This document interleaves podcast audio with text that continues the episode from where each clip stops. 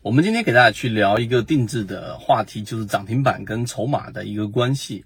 那涨停板我们都知道它是一个非常强势的表现，但很多时候我们也知道涨停板它本身是会形成一种诱多。那你一涨停板，然后呢追进去了，或者是七八个点或者九个点追进去了，那往下打一波，那实际上就进入到了一种我们说的下降通道当中的这一种钝刀割肉。所以呢，你要避免的第一种就是不要去做下降通道当中的涨停板，这是第一个。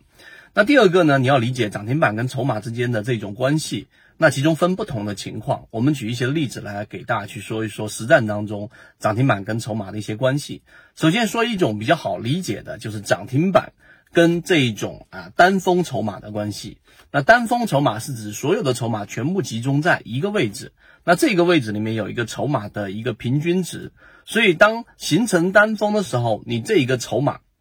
和涨停板之间，一般情况之下啊，我们分为两种简单的关系。第一种就是当这个涨停板已经形成的时候，筹码峰啊，原来单一的，举个例子，在十块钱的平均筹码的这个位置出现了一个涨停，让原有的筹码从原来的这种啊，我们说的套牢盘啊，套牢盘可能是很多的情况之下，一下子变成了百分之六十甚至百分之八十的获利盘。也就是说，让这个筹码从原来套牢盘比较多，变成了百分之八十左右的这种获利盘。实际上，这种涨停板跟筹码一旦发生的时候，啊，我们要看的是什么呢？看第二个交易日。第二个交易日如果是属于高开，先看第一个开盘价。开盘价如果是高开三个点到四个点左右，在第二天的十点半之前，啊，那这种情况之下，它如果能够收了一个涨停板。那就已经肯定是变成了满盘获利无抛压，那么这种标的肯定是强势的，很有机会能够走出三板成妖的一种走态，这走势形态，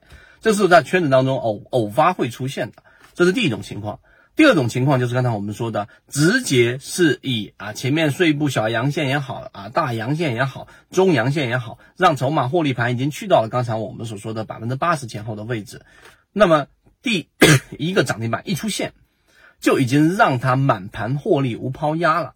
那么这种情况比第一种情况相对来说要简单一点。为什么？因为前面已经获利盘很多了，这个时候你只需要看第二天的开盘的一种强弱状态。如果第二天啊涨停板之后，第二天开盘是以低开的，或者是平开的，或者是开盘一个点之后快速的跳水到水下，就是黄色的均价线以下的。那么这种情况之下，意味着什么？你就能理解了，意味着前面的整个获利盘，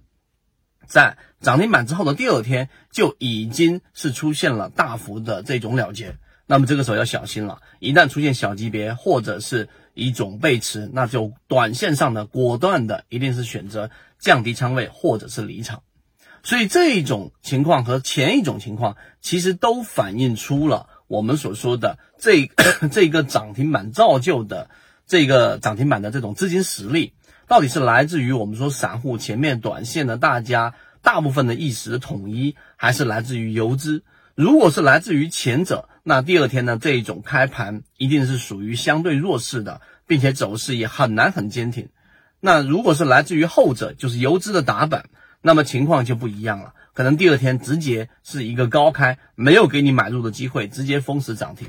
所以呢，这两种筹码情况和涨停板的关系，你要更多的去理解。当然，今天我们的视频只是一部分，还有一种情况就是涨停板跟双峰和多峰的一种关系。大家也可以在评论区说一说自己的想法，后续我们也会更新这样的一个内容。希望今天我们的三分钟对你来说有所启发。好，和你一起终身进化。